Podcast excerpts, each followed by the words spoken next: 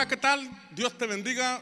Recibe un cordial saludo desde nuestra casa Pan de Vida, desde donde te enviamos bendiciones y deseamos que la palabra que vamos a compartir el día de hoy pueda bendecir y pueda edificar tu vida. La semana pasada estábamos hablando acerca de la importancia de ordenar nuestra vida para entrar a una etapa de desarrollo. Es importante poner orden en nuestra vida, porque en el reino de Dios tenemos un llamado para desarrollarnos a plenitud. ¿Alguien dice amén? Pero si nosotros no tenemos una cultura de orden, si no tenemos una cultura donde establecemos bien nuestras prioridades, entonces vamos a tener problemas para entrar a una vida plena donde podamos desarrollarnos. Vimos que una vida ordenada no se logra de un día para otro. No es de que hoy decido ser ordenado y ya por la tarde soy una persona diferente, sino que se forma por medio de presiones y circunstancias que te quieren obligar a seguir siendo la misma persona, a llegar tarde, a ser informal, a ser impuntual, a tener un desorden en tus documentos, en tus prioridades. Y, en medio de todo eso uno tiene que tomar la determinación de empezar a poner orden en nuestra vida, porque este desorden puede ser un limitante en lo que Dios quiere hacer en nosotros. Eh, la vida en desarrollo, la vida ordenada, perdón, es el resultado de una vida disciplinada. Diga conmigo, disciplinada. Donde los pensamientos y nuestros pasos están dirigidos en la misma dirección. Israel tuvo 40 años en el desierto para poder formar una cultura de orden. Después de venir de una vida desordenada, eh, Israel pasó 40 años y finalmente lograron tener orden en el campamento para entrar a la conquista de Canaán. Ordenar nuestras ideas, ordenar nuestros pensamientos, ordenar nuestra vida espiritual, ordenar nuestra vida familiar, ordenar nuestra casa, ordenar nuestros horarios, nuestras actividades y todo lo demás nos puede preparar para desarrollarnos en todos los sentidos. Por supuesto, con la bendición del Señor. Si al trabajar, por ejemplo, en un lugar, tu cultura de orden se hace evidente, porque si siempre llegas tarde, ahí estás dando evidencia de que tus horarios no están ordenados, de que no te levantas a tiempo, de que no estableces bien las cosas que tienes que realizar y por eso llegas tarde. Incluso cuando visitamos una casa, cuando vamos a ver algún familiar o algunos amigos, ahí se hace evidente también nuestra cultura, la manera de comportarnos, la, manera de de relacionarnos con la gente, la manera de interactuar con las personas, la manera de comportarnos en esa visita da evidencia de nuestra cultura. Cuando tú te asocias con alguien para emprender un negocio, a lo mejor esta persona es excelente, es puntual, es ordenado y de pronto tu cultura se puede ser evidente cuando llegas tarde, eres informal, no traes las ideas claras y eso tarde o temprano impide que puedas tener asociaciones buenas, asociaciones correctas que te puedan llevar a otro nivel, incluso al servir a Dios. Usted y yo podemos ser llenos del Espíritu Santo, hablar en otras lenguas, profetizar, saber la Biblia, ser buenos siervos del Señor, amar al Señor. Pero si somos desordenados, se nota en nuestra llegada, en la puntualidad, en la manera de hacer las cosas. Y eso también afecta nuestro servicio. Diga conmigo, ay, ay, ay. Veíamos la semana pasada, ya entrando en tema, la semana pasada yo te compartía de tres evidencias o tres aspectos que Dios le dijo a Josué y esas tres cosas dieron evidencia de que este pueblo estaba listo para entrar a Canaán. Tres evidencias. Y dice Josué, capítulo 6, versículos 17 al 19, dice, y la ciudad será dedicada al anatema. Veíamos que anatema significa algo que está maldecido algo que no agrada a Dios, algo que acarrea maldición. Eso es lo que significa anatema. Dice, la ciudad será dedicada al anatema, ella y todo lo que hay en ella pertenece al Señor. Por eso debería ser quemada. Jesús llevó nuestros pecados, Jesús llevó nuestras iniquidades, Jesús llevó nuestras maldades y Él las cargó en la cruz.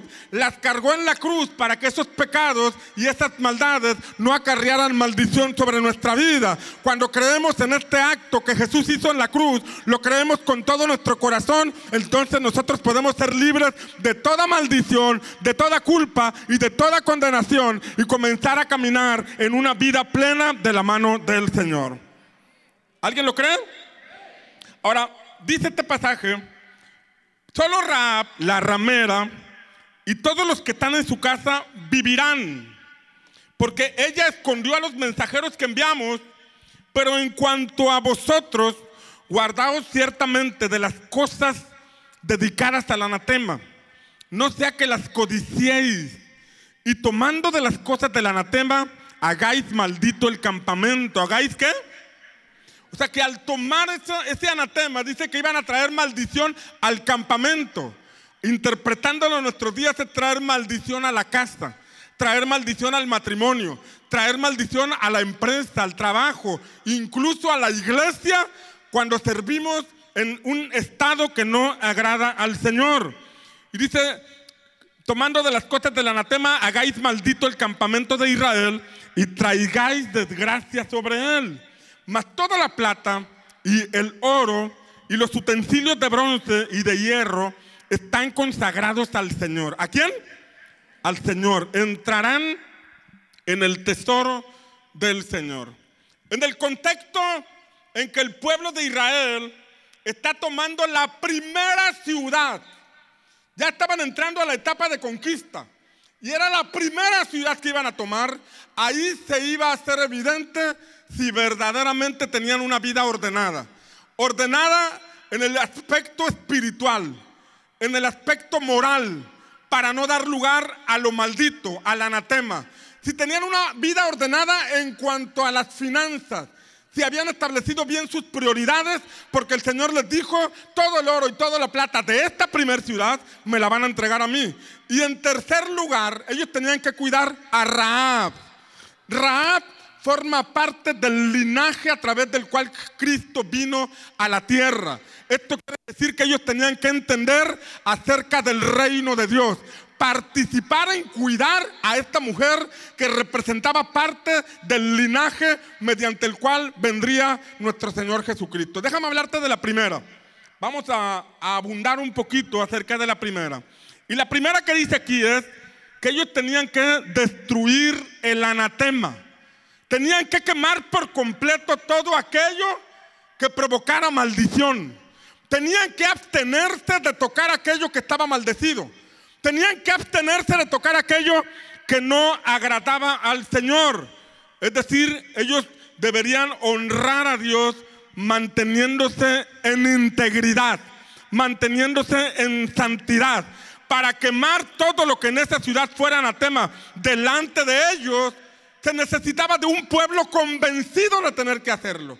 Un pueblo que eh, eh, caminó en el desierto y aprendió a despojarse de esas pequeñas cosas que ofenden a Dios, de esas pequeñas cosas que no agradan a Dios. Este pueblo aprendió a tener orden moral, orden espiritual, orden para vivir en santidad, guardar su cuerpo, guardar sus pensamientos, guardar sus acciones, porque tenían el propósito de agradar al Señor. ¿Hay alguien aquí que quiera agradar a Dios? Amén. Era un pueblo que había aprendido a ordenar su vida en todos esos aspectos. Todo lo que vale la pena en la vida requiere consagración. Si tú quieres tener éxito en una empresa, tienes que consagrarte a conocer bien cómo se maneja esa empresa. Si tú quieres tener éxito en una profesión o en algún deporte o en algún instrumento musical, en, las artes, tú tienes que consagrarte a ese instrumento, tienes que consagrarte a ese deporte, tienes que consagrarte a ese proyecto, porque si tú no te consagras a algo, difícilmente podrás desarrollarte. Hablar de consagrarte al deporte, por decir, quiere decir que te vas a abstener de irte de parranda el fin de semana, te vas a abstener de comer comida que te hace daño, te vas a obtener de lo que todo el mundo que no está consagrado a ese deporte practica, pero como tú tienes una meta en claro, como tú tienes un objetivo, tú dices, yo me consagro a esto que estoy viendo, a esta visión que estoy tomando, porque sé que algún día me voy a desarrollar. ¿Alguien está aquí conmigo? Lo mismo ocurre en la vida espiritual. Podemos creer en Dios y en sus promesas, pero si no nos santificamos para el Señor, si no consagramos nuestro corazón y nuestra mente para el Señor, entonces puede dar lugar a desórdenes que tarde o temprano nos afectan en el desarrollo de nuestra vida espiritual. ¿Sabe que hay puertas que dan lugar al anatema? Hay puertas. La maldición, dice Proverbios 26, nunca viene sin causa. Diga conmigo, nunca viene sin causa. Eso lo dice Proverbios. O sea, nada de que pisé un chicle y el chicle estaba maldecido porque lo escupió una bruja. Nada de eso. La maldición siempre tiene una causa. Y la causa es cuando nosotros abrimos puertas que no tenemos que abrir. Y al abrir estas puertas que no tenemos que abrir, la maldición entra. Y el efecto se hace evidente en nuestra vida, en nuestro matrimonio, en nuestra familia, en nuestro trabajo, en lo que realizamos, porque la maldición viene y afecta en diversas áreas de nuestra vida. Las obras pecaminosas de la carne son esas puertas que pueden dar entrada a la maldición. Las obras pecaminosas de la carne. Por ejemplo, la Biblia habla en Gálatas capítulo 6, asuntos sexuales, asuntos espirituales y asuntos de carácter. Asuntos de carácter que se detonan cuando hay amargura, cuando hay odio, cuando hay resentimiento, cuando hay falta de perdón, hay una situación que aflora y causa conflicto con la gente que te rodea. Está aquí conmigo. Ahora vamos a Gálatas capítulo 5. Hoy quiero ponerle un fundamento, una enseñanza que alinee nuestros pasos, ordene nuestros pasos, porque estoy seguro que estoy frente a una generación de fe que va a alcanzar promesas de parte de Dios y va a transformar esta comunidad con el poder del Espíritu Santo. Gálatas 5 del 19 al 21 dice, y manifiestas son las obras de la carne. Hay una versión que dice, es evidente cuando alguien anda en la carne yo diría en la carnota.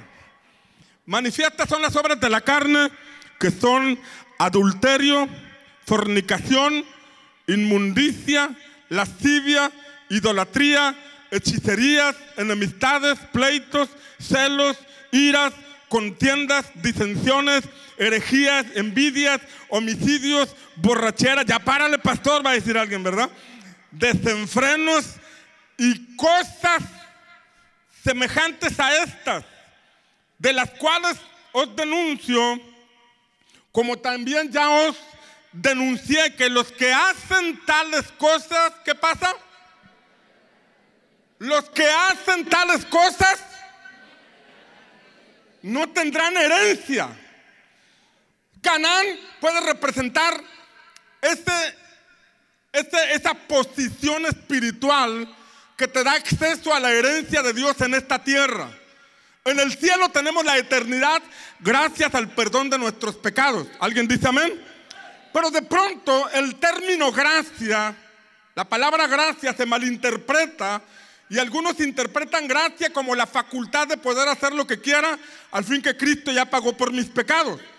Es un término mal empleado que no refleja la gracia, sino más bien la desgracia porque es una mala interpretación. Gracia significa que yo me cobijo gratuitamente del sacrificio de Cristo para obtener perdón de mis pecados. Pero si yo entiendo que el pecado produjo maldición y muerte en mi vida, entonces yo me cobijo en esa gracia, pero no vuelvo a pecar. Porque si vuelvo a pecar, si vuelvo a abrir puertas, la maldición puede entrar a mi vida, puede entrar a mi matrimonio y puede entrar a mi familia. ¿Está aquí conmigo? Entonces, cuando este pueblo ya estaba entrando al desarrollo a Canaán, era un pueblo que tenía que terminar, destruir todo el anatema que encontrara en Jericó. Todo aquello que causara maldición tenía que destruirlo. porque de lo contrario serían echados fuera nuevamente.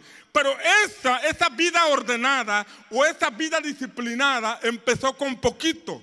Empezó desprendiéndose de todo aquello que ofende al corazón de Dios para finalmente llegar a ese punto que les permitiera entrar a la tierra de Canaán. ¿Alguien está aquí conmigo? Por eso Jesús, en la oración modelo del Padre nuestro, nos enseñó a decir, mas líbranos del mal, y no se refiere a tu suegra, dice, líbranos del mal, porque tuyo es el reino, es el poder y es la gloria. Levante su mano y repita conmigo, Señor, líbranos del mal, porque tuyo es el reino, es el poder y es la gloria. Si tú lo crees, dale un aplauso fuerte al Señor.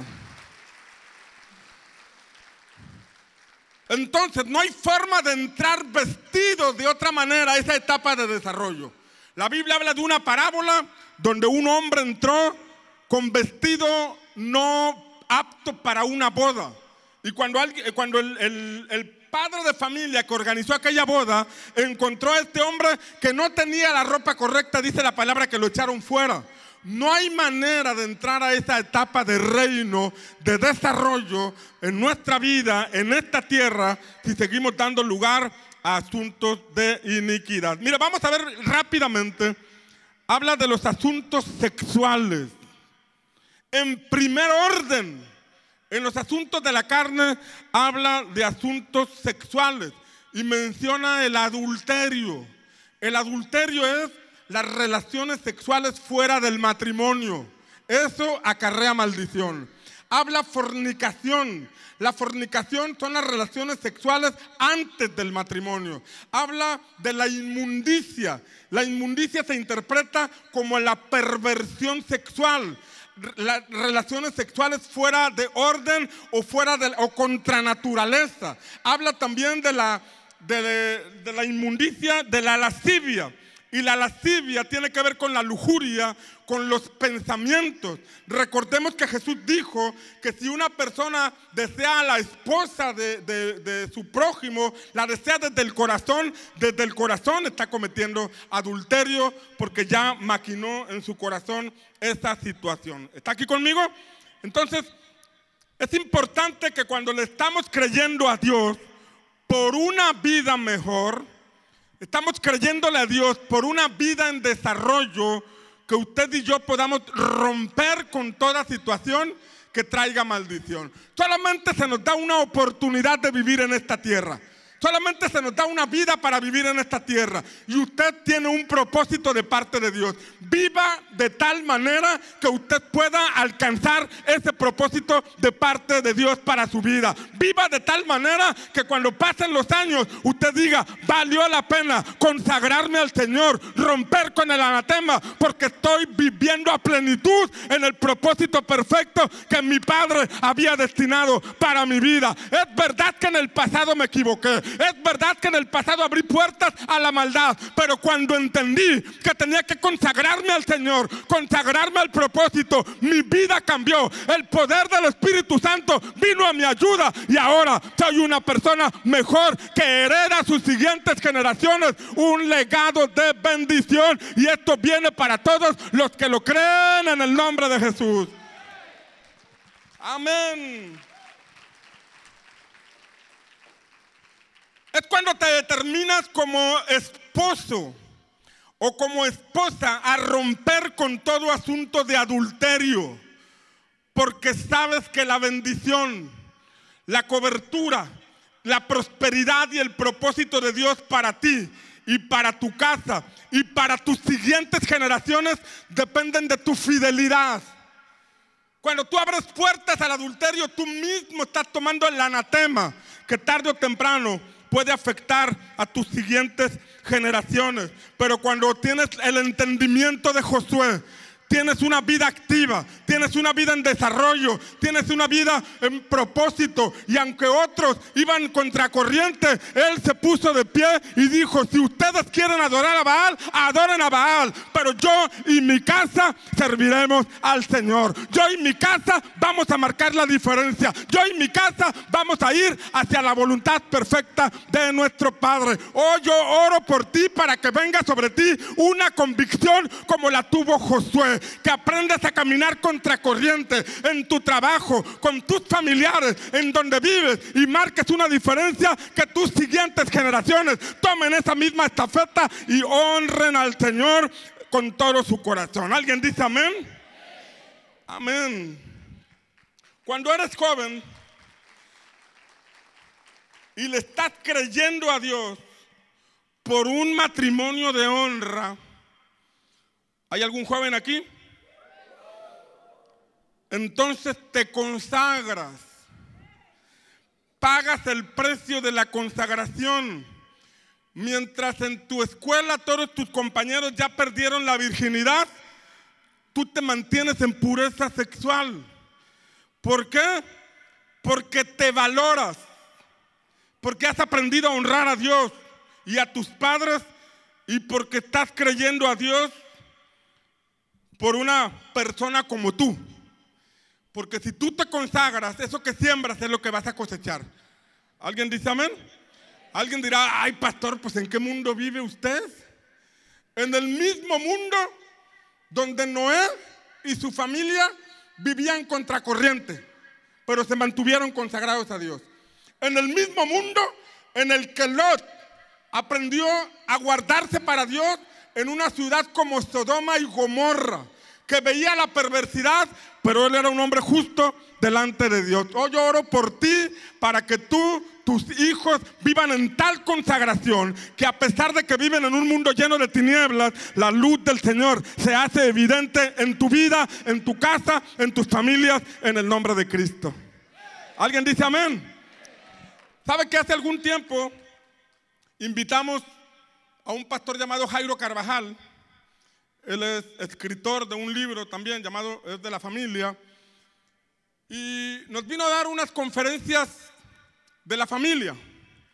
Y entonces, cuando estábamos comiendo en el restaurante, me enseñó una foto, una foto que traía de su hija en el altar, vestida de blanco, besando a su esposo en el altar. Y, el pastor Jairo me enseñó la foto y me dijo, mira, es el primer beso que dio mi hija. Y dije, ah, ¿en serio? ¿Se están casando? Sí. Fue el primer beso que dio. ¿En el altar? Sí, en el altar. ¿En serio? Sí, en serio. Y me dijo, fíjate que mi hija leyó un libro, un libro que hablaba de la importancia de consagrarse para Dios. Que en medio de una generación libertina, y una generación, incluso dentro de la iglesia, inclinada a la carnalidad o al, libertinaje, ella dijo, yo adopto este estilo de vida, esta cultura del cortejo. ¿Y cuál era este asunto del cortejo? Es que iba a tratar a alguien sin tocarlo. Iba a tratar a alguien del sexo opuesto y si se entendían, entonces planeaban una fecha, pero nunca se besaban y nunca se tocaban. Algunos jóvenes han de decir, ah". Y entonces, el punto es que esta niña, la hija, la hija del pastor Jairo, leyó este libro y dijo, yo quiero algo así. Yo no quiero andar besando sapos para ver cuál es el príncipe. Yo quiero algo así. Señor, yo pongo esta determinación en tus manos y te pido que me conectes con alguien que piensa igual. Te pido que me conectes con alguien que tenga el mismo sentir de honrar a Dios, de consagrarse al Señor y no andar tocándose ni haciendo cosas quemándose antes de tiempo, ¿verdad? Como dicen por ahí, comiéndose la torta en el recreo, ¿verdad? Antes del recreo. Entonces, dice que en cierta ocasión Jairo fue con su familia a un evento en donde conoció a otros pastores. Y el otro pastor tenía un hijo varón que pensaba igual había leído el mismo libro y dijo, yo también adopto esta cultura. Yo quiero consagrarme para la que va a ser mi esposa. Yo quiero guardarme para la que va a ser mi mujer. Yo quiero ser diferente. Yo quiero caminar bajo este parámetro que la, escritura marca. Y entonces ahí se conocieron platicaron delante de los papás, se empezaron a frecuentar las familias, eh, llegaron a un, a un acuerdo entre ellos de tratarse. Finalmente llegó el día de la boda. Ya se habían este, arreglado ellos, se habían entendido, pasó el tiempo, se casaron y el día de la boda fue el día en que por primera vez se besaron. ¿Está aquí conmigo? uno dice, ay, pastor, está exagerando. Bueno, eso es de acuerdo a lo que cada joven quiera establecer en su corazón. No podemos establecerlo como una doctrina o como algo en la iglesia, pero cuando un joven dice, yo me consagro para la que va a ser mi esposa, yo me consagro para el que va a ser mi marido, yo te aseguro que eso que tú te determinas delante de Dios, Dios te lo va a conceder y te va a dar al hombre o a la mujer que en medio de un mundo eh, lleno de libertinaje se ha consagrado para Dios y te va a ser fiel en el matrimonio y va a ser un buen padre o una buena madre de familia. ¿Alguien dice amén? Creo que como iglesia estamos llamados a marcar la diferencia. Porque si nosotros no marcamos la diferencia y llevamos una cultura como la del mundo, entonces nosotros mismos estamos abriendo la puerta por donde el anatema puede tocar nuestra vida o puede tocar a nuestros hijos. Pero cuando nos consagramos a Dios, aunque somos novios, el día que lleguen nuestros hijos van a nacer hijos consagrados para el Señor, santificados, que el maligno no puede zarandear porque hubo una pareja que decidió honrar al Señor desde su matrimonio. ¿Alguien dice amén? Dele un aplauso fuerte al Señor si usted cree que podemos levantar una generación de jóvenes consagrados, puros, limpios. E, el pastor Jairo nos contaba que cuando celebraron la boda, este, estaba la fiesta y de pronto empezaron a golpear, a golpear eh, los vasos, las copas, las empezaron a golpear con la cuchara y en ese lugar, cuando golpean eh, los vasos, quiere decir que están pidiendo que los novios se den un beso. Y entonces ya estaba la fiesta y empezaron todos a golpear los vasos y beso, ¿no? Y ya terminaron de besarse y otra vez, otro beso. Y luego otro beso. Y luego como 10 besos. Hasta que se dieron cuenta que había un niño travieso pegándole al vaso y todos le seguían. Bueno, todo lo que se habían aguantado en esa fiesta lo desquitaron, ¿verdad?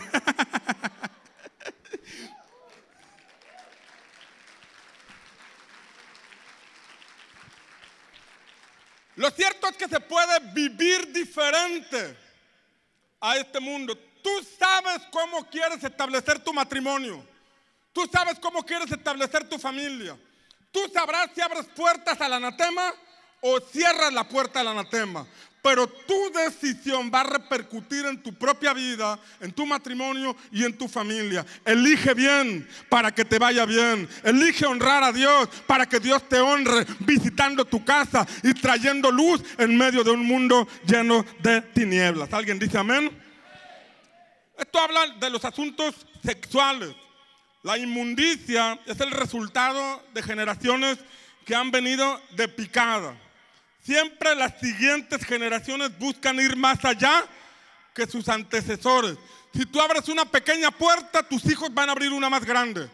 Si tú eres permisivo, tus hijos van a ser más permisivos. Cuando alguien cae al punto de la inmundicia que tiene que ver con asuntos sexuales perversos, pervertidos o contra naturalezas, porque ya viene por generaciones un asunto en decadencia. Pero cuando alguien se determina a buscar a Dios, no importa cómo sus antepasados abrieron puerta, a partir de esta persona que se consagra al Señor, puede comenzar una generación llena de bendición, llena de santidad y consagrada al Señor. ¿Alguien dice amén? La lascivia que tiene que ver con pensamientos, pensamientos lujuriosos, pensamientos que a veces se hacen evidentes Usted no puede leer los pensamientos del que está a su lado. Pero cuando usted ve que pasa una chica y el hermano parece teléfono de eh, eh, abanico descompuesto, usted puede darse cuenta que lucha en su mente con asuntos de lujuria. Usted no puede leer lo que está pensando, pero la mirada, la baba que se le cae cuando pasa una chica un muchacho acá fortachón, da evidencia de lo que hay en la mente de esa persona. ¿Está aquí conmigo? Pero eso es el resultado de una mente ociosa. Es el resultado de una mente de alguien que no tiene nada que hacer y que se la pasa en Facebook, que se la pasa en redes sociales, tiene un desorden personal, un desorden en sus pensamientos, no tiene una agenda diaria y como no tiene actividades que realizar, su mente se convierte en un taller de Satanás. ¿Sabe que nuestra mente viene siendo una herramienta? Una herramienta que se transforma en taller de Satanás para pensar perversidades o se convierte en una antena receptora de ideas mediante las cuales Dios te envía proyectos, Dios te despierta sueños y cuando tú recibes esos proyectos, esas ideas de parte de Dios, conduce tus pasos de manera ordenada y tarde o temprano el resultado de escuchar al Señor se hace evidente en tu camino próspero y bendecido por la presencia del Señor. ¿Alguien dice amén? Entonces necesitamos romper con todo desorden moral.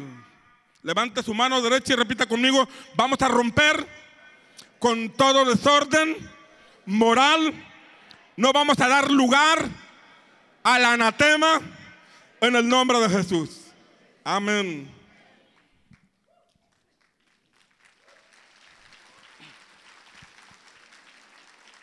Ahora escuche, dice Gálatas, habla de asuntos de idolatría y de hechicería. Gálatas menciona después de las puertas sexuales, habla de un asunto de idolatría y de hechicería.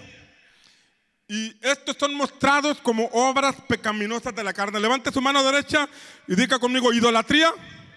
Ahora su mano izquierda y diga hechicería. Mire lo que dice Primera de Samuel 15, 23 en la Biblia del Jubileo. Primera de Samuel 15, 23 dice, porque la rebelión es pecado de qué? De hechicería. Mire cómo la palabra pone en el mismo ámbito la rebelión y la hechicería. Y luego dice, e ídolo e idolatría, el quebrantar la palabra de Dios. Dice que la idolatría significa quebrantar la palabra de Dios. Eso es lo que dice este pasaje. Y dice, por cuanto tú desechaste la palabra del Señor, Él también te ha desechado para que no seas rey. Esta palabra se la está dando a Saúl. Saúl no pudo continuar como rey. Saúl no pudo continuar con el proyecto de Dios para su generación porque dio lugar a la idolatría y a la hechicería. Este pasaje, como ya te dije, compara la rebelión con la hechicería. ¿Qué es la rebelión? Estamos hablando de no dar lugar al anatema. Porque el anatema nos roba la, bendición. El anatema es una puerta para la maldición. De eso estamos hablando. ¿Qué es la rebelión? Este pasaje compara rebelión con hechicería. ¿Qué es la rebelión? La rebelión es oponerte o resistir a una autoridad. Cuando tú te opones o cuando tú resistes a una autoridad, ahí estás cayendo en un asunto de rebelión. Por ejemplo, oponerte o resistir a tus padres. La actitud de rebeldía contra, contra tus padres. Ese es un asunto que la palabra lo compara con la hechicería. ¿Qué es la hechicería? ¿Qué es la hechicería? La hechicería es la manipulación de las cosas para obtener lo que alguien quiere. O sea, no se trata solamente de alfileres sobre, sobre el monito de tu yerno o de tu suegra,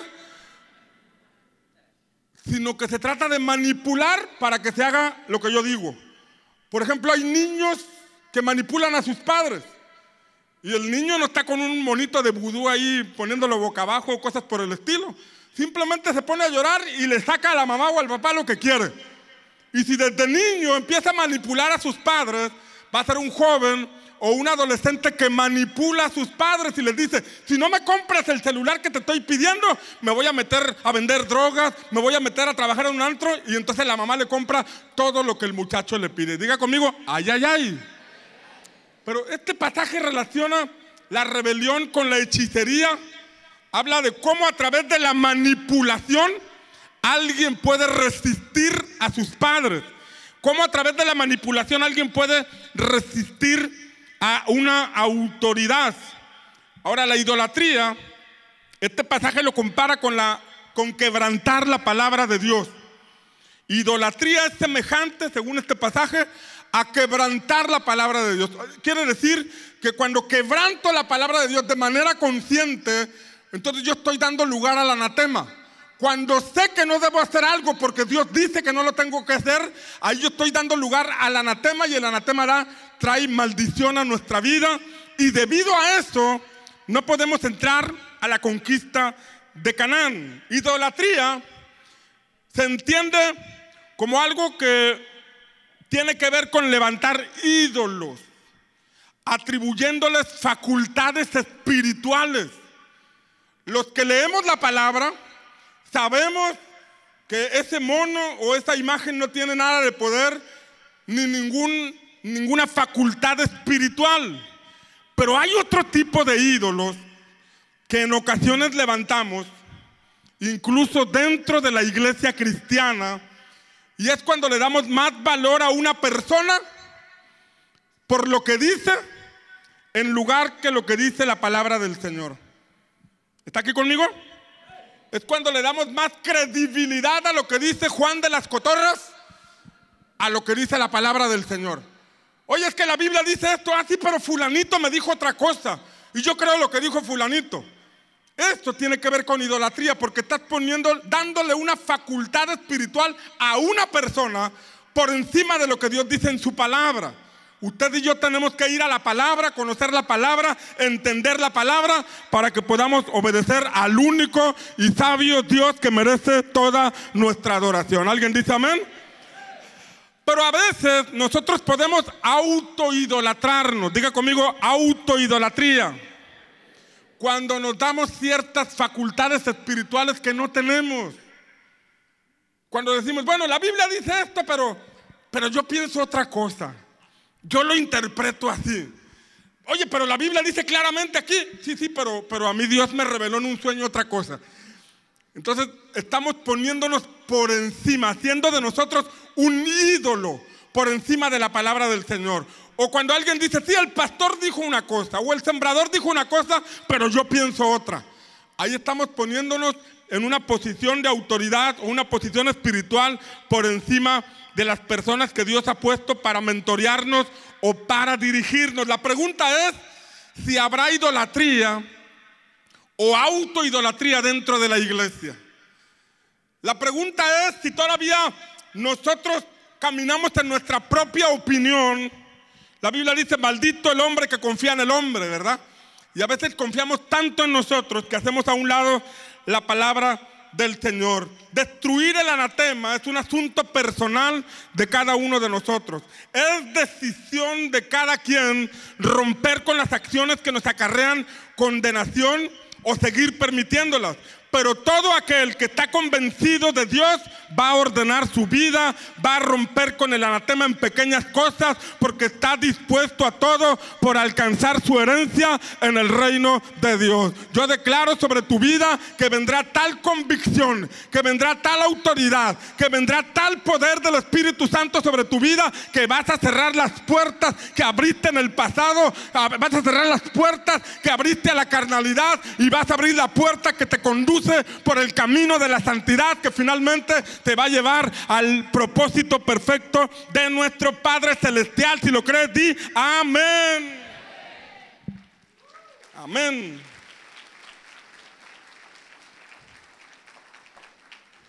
Entonces, si uno todavía da lugar a pequeñas cositas, quiere decir que hay tarea que Dios tiene que hacer con nosotros antes de entrar a Canaán. Quiero decir que todavía tengo que romper con ciertas situaciones para poder entrar a Canaán. Pero si hoy yo estoy determinado a cerrar toda puerta que en el pasado abrí, entonces yo profetizo sobre tu vida que el Señor va a llevarte directo hacia adelante, directo a la conquista de la tierra de Canaán, que significa tu propósito, vida plena que Dios tiene para ti. Amén. La segunda cosa que vemos en el libro de Josué Estamos hablando de tres, tres características que dan evidencia si estamos listos para esta nueva temporada. Y la segunda cosa, además de terminar con el anatema, son las primicias. Diga conmigo primicias. Porque Dios les dijo, esta primera ciudad, llamada Jericó, todo el oro, toda la plata, todo el bronce va a ser para la casa del Señor. Ahí estaba estableciendo la enseñanza de las primicias, de darle a Dios lo primero. Habla de un orden de prioridades en el manejo de recursos. ¿Cómo manejas tus recursos? ¿Cómo estableces tus prioridades en el manejo financiero? Si siempre estás endeudado, es porque tienes un problema en el orden financiero. Si nunca te alcanza para salir adelante, es porque tienes hoyos en el morral donde pones tus ingresos. El desorden financiero te limita y te impide progresar porque siempre gastas más de lo que ganas. Diga conmigo, ay, ay, ay. Dile al que está a tu lado, el pastor no está hablando de ti. ¿eh?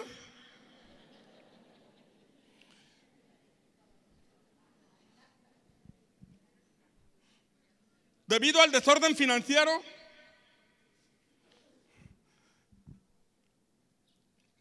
debido al desorden financiero, la agenda no te pertenece.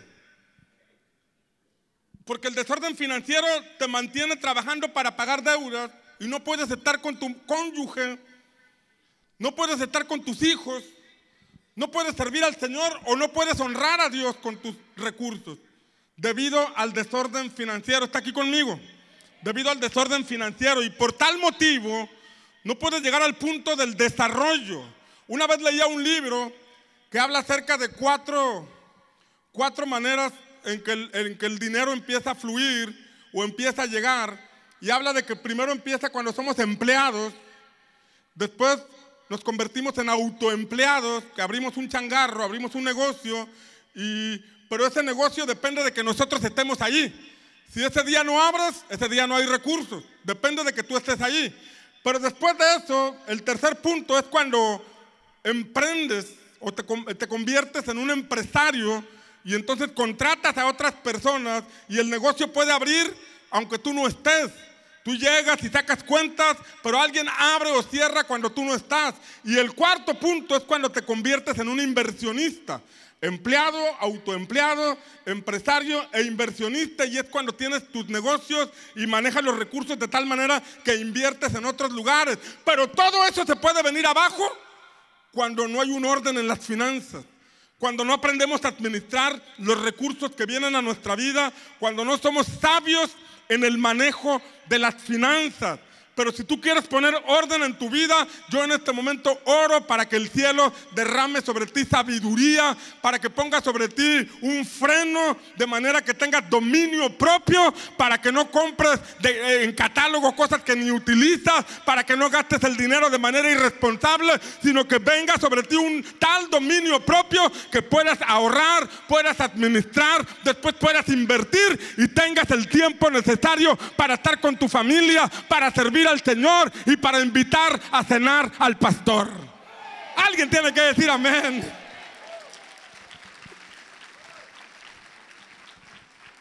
¿Alguien lo cree? Ahora, ¿será que necesitamos ser buenos administradores? ¿O con hablar en lenguas tengo? ¿O con saber la Biblia tengo? Es necesario hablar en lenguas, es necesario profetizar, es necesario servir al Señor, pero es importante ser personas ordenadas. ¿Alguien dice amén? Fíjate lo que pasó. Lo que pasó en el tiempo de José. En el tiempo de José se anunciaron siete vacas gordas con siete vacas flacas. Las siete vacas gordas, y no se me quede viendo a mí, por favor. Las siete vacas gordas representaban siete años de prosperidad y abundancia. Como nunca antes.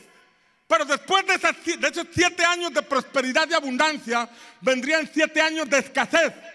En ese tiempo Dios levantó a un hombre llamado José, que era un hombre sabio y entendido, que le dio un consejo al rey faraón. Le dijo, vienen siete años de abundancia, por lo tanto te aconsejo que durante este tiempo tú construyas graneros y guardes la quinta parte de las cosechas. Administra bien el dinero.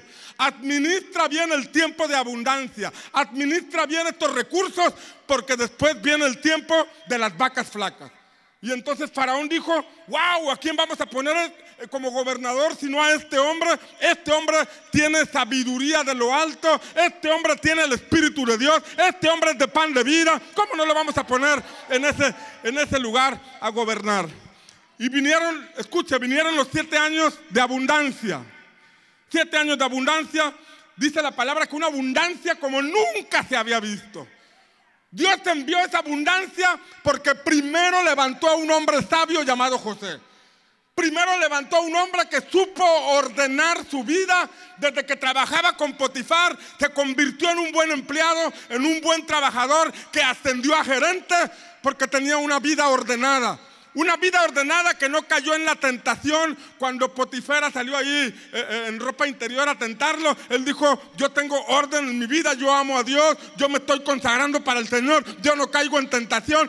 Este muchacho tenía un orden en todos los sentidos. Dios lo preparó anticipadamente porque iba a enviar una gran cosecha durante siete años. Hay algunos que están aquí que están siendo entrenados, que están siendo capacitados, que están siendo llevando, están siendo llevados a ser buenos administradores, porque en un momento los cielos se van a abrir y va a venir una bendición sobreabundante como nunca se había visto y estarás listo, estarás lista para ser un buen administrador de los recursos que Dios va a poner en tu vida y va a cambiarte la vida de manera extraordinaria en el nombre de Jesús.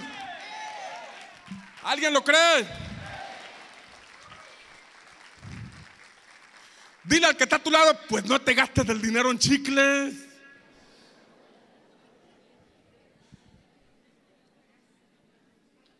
Pero luego vinieron las siete vacas flacas. Siete años de escasez. Y dice la palabra que era una escasez extrema, como nunca se había visto. Ni los conejos tenían conejitos. Estaba terrible el hambre. Y mire lo que pasó. Escuche, mire lo que pasó. En ese tiempo, la gente tenía su guardadito de las cosechas buenas, pero se les acabó. Y entonces vinieron con José y le dijeron, se nos acabó la comida, véndenos alimento. Y entonces sacaron su dinero y compraron alimento. Pasó un año y se les acabó el alimento que compraron con dinero. Y le dijeron a José, ya no tenemos alimento, danos de comer, te vendemos nuestras vacas, te vendemos nuestras cabras, nuestras chivas, te vendemos nuestros animales.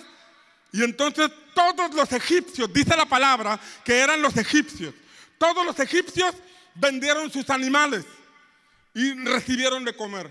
Todo ese año comieron con la venta de los animales. Pero al siguiente año vinieron con José y le dijeron, ya se nos acabó el alimento, queremos comer, compra nuestras tierras y cómpranos a nosotros como esclavos, pero no nos dejes morir de hambre. Entonces dice la Biblia que toda la tierra de los egipcios pasó a manos de Faraón. Y todo el pueblo de Egipto fue esclavo de Faraón porque no entendieron la importancia de ser ordenados en sus finanzas, ordenados en el tiempo de las vacas gordas y en el tiempo difícil terminaron siendo esclavos. Sin embargo, la Biblia dice que en Gosén, en Gosén, una ciudad llamada Gosén, habitaba Israel y habitaban sus hijos y ellos no pasaron hambre, ellos no pasaron necesidad porque ellos estaban bajo el amparo de Dios y bajo una buena administración que un hombre llamado José pudo llevar a cabo. Yo declaro sobre tu vida que si tú ordenas tus pasos, que si tú ordenas tu vida espiritual, ordenas tus finanzas, aunque el mundo esté en tinieblas, aunque el mundo esté en crisis, aunque el petróleo suba o baje de precio o el dólar o los chinos vengan a vivir aquí a México, en tu casa no faltará la provisión porque tú dependes de un Dios todopoderoso que te ha enseñado a ser un buen administrador. Alguien tiene que decir amén, lo recibo en el nombre de Jesús. Amén. Estás en tiempo de vacas gordas, sé un buen administrador. Ordena tus finanzas. Ordena la manera en que manejas tus recursos para que en el tiempo difícil a ti no te falte, para que en el tiempo difícil tú siempre tengas en tu casa y tus hijos siempre tengan alimento y tengas para darles a otros, porque la sabiduría de Dios ha sido establecida en tu corazón. ¿Alguien dice amén? Dale un aplauso a Jesús. Si tú crees por eso en el contexto en que Jesús hablaba de comida, alimento y vestido que los gentiles buscaban, Jesús dijo, si ustedes buscan primero el reino de Dios, diga conmigo primero el reino. Si ustedes buscan primero el reino de Dios y su justicia, todas esas cosas vendrán por añadidura. Que el Espíritu Santo ponga en ti tal convicción de ordenar tu vida, ordenar tus pasos, renunciar al anatema. Que el Espíritu Santo ponga sobre ti tal convicción de administrar estos pocos o muchos recursos que llegan en tus manos. No importa si son pocos o son muchos, cinco panes y dos peces. Jesús los usó para alimentar a toda una multitud. De igual forma, cuando la bendición de Dios está en tus manos, va a ser más que suficiente te va a alcanzar a ti y a tus hijos, porque sobre ti operará el principio de que cielos abiertos derraman bendición sobreabundante. No solamente para vivir al día, sino la bendición sobreabundante, que no solamente tienes, sino que te sobra, porque tienes la bendición del Señor reposando sobre ti y sobre tu casa. ¿Alguien lo recibe? Amén.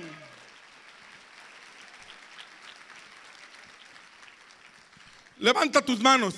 Padre, en el nombre de Jesús, pedimos que tu Espíritu Santo nos ayude a ordenar nuestros pasos, nuestra vida, que cerremos toda puerta por donde el anatema o la maldición quiere tocar nuestra casa. Que en el nombre de Jesús venga sobre nosotros temor de Jehová. Que venga sobre nosotros poder del Espíritu Santo para que ningún anatema entre a nuestro corazón, para que ningún pensamiento anatema entre a nuestro matrimonio o entre a nuestra relación de noviazgo o entre a nuestra familia, que podamos vivir consagrados a ti, que podamos vivir en santidad a ti. Padre, también te pedimos que nos ayudes a ser buenos administradores, a establecer prioridades, a establecer bien la manera en que manejamos nuestros recursos. Desata sabiduría desata inteligencia, desata dominio propio para que podamos caminar, Señor, eh, eh, como buenos administradores de lo que pones en nuestras manos. Y que tu bendición, que es la que verdaderamente enriquece, repose sobre nosotros, sobre nuestros hijos. Te lo pedimos en el nombre de Jesús. Amén.